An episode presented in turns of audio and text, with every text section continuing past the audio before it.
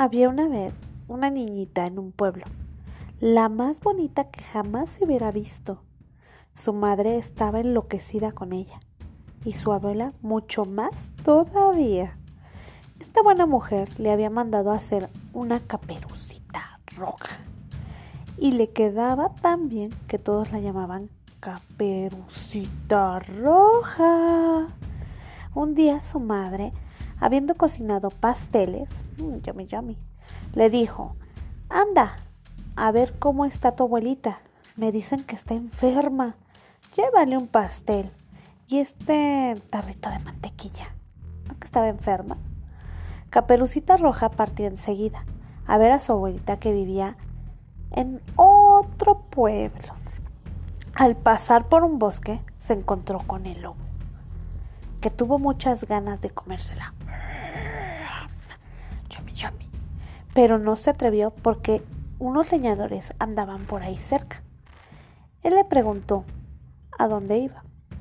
La pobre niña, que no sabía que era peligroso detenerse a hablar con un lobo, ay, le dijo, voy a ver a mi abuela y le llevo un pastel y un tarrito de mantequilla que mi madre le envía. Mm, ¿Vive muy lejos? le dijo el lobo. Oh, sí, dijo Caperucita, más allá del monte que se ve allá a lo lejos, en la primera casita del pueblo, donde está un perro que ladra mucho. Ajá. Pues bien, dijo el lobo, yo también quiero ir a verla.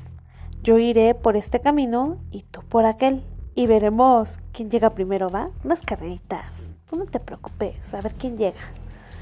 El lobo partió corriendo a toda velocidad corre, corre, corre, corre, corre, por el camino que era más corto. Y la niña se fue por el más largo, entreteniéndose recogiendo avellanas, flores y cosas cuanta pudo haber recogido. En correr tras las mariposas y en hacer ramos con las florecillas que encontraba. Poco tardó el lobo en llegar a casa de la abuela y tocó la puerta. ¡Tom, tom! ¡Tom! ¿Quién es? Es su nieta, Caperucita Roja, dijo el lobo, disfrazando la voz. Le traigo un pastel y un tarrito de mantequilla que mi madre le envía. La cándida abuela, que estaba en cama porque no se sentía bien, le gritó, ¡Tira la aldoba y el cerrojo caerá! El lobo tiró la aldaba y la puerta se abrió. Se abalanzó sobre la mujer y la devoró en un santiamén.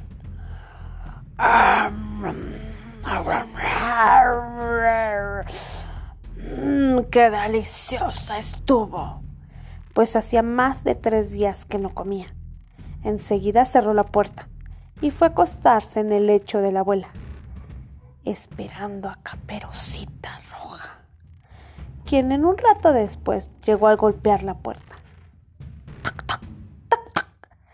¿Quién es? Caperucita Roja. Al oír la ronca voz del lobo, primero se asustó, pero creyendo que su abuela estaba resfriada, contestó. Es su nieta, Caperucita Roja. Le traigo un pastel y un tarrito de mantequilla que mi madre le envía. El lobo le gritó, suavizando un poco la voz. Tira la aldaba y el cerrojo caerá. Caperucita Roja tiró la aldaba y la puerta se abrió. Al verla entrar, el lobo le dijo, mientras se escondía en la bajo de la, de la frazada, debajo de la cama. Deja pastel y el tarrito de mantequilla en la repisa y ven a acostarte conmigo. Subiendo a la cama, Caperucita se desviste y se mete a la cama. Queda muy asombrada al ver la forma de su abuela en camisón de dormir. Ella le dijo, Abuela, ¿qué brazos tan grandes tienes? Son para abrazarte mejor, hija mía. Abuela, ¿qué piernas tan grandes tienes? Son para correr mejor, hija mía. Abuela, ¿qué orejas tan grandes tienes? Son para oírte mejor, hija mía. Abuela, ¿qué ojos tan grandes tienes? Son para verte mejor, hija mía. ¿Qué dientes tan grandes tienes? Para comerte mejor. Y diciendo estas palabras, este lobo malo a caperucita roja se la comió.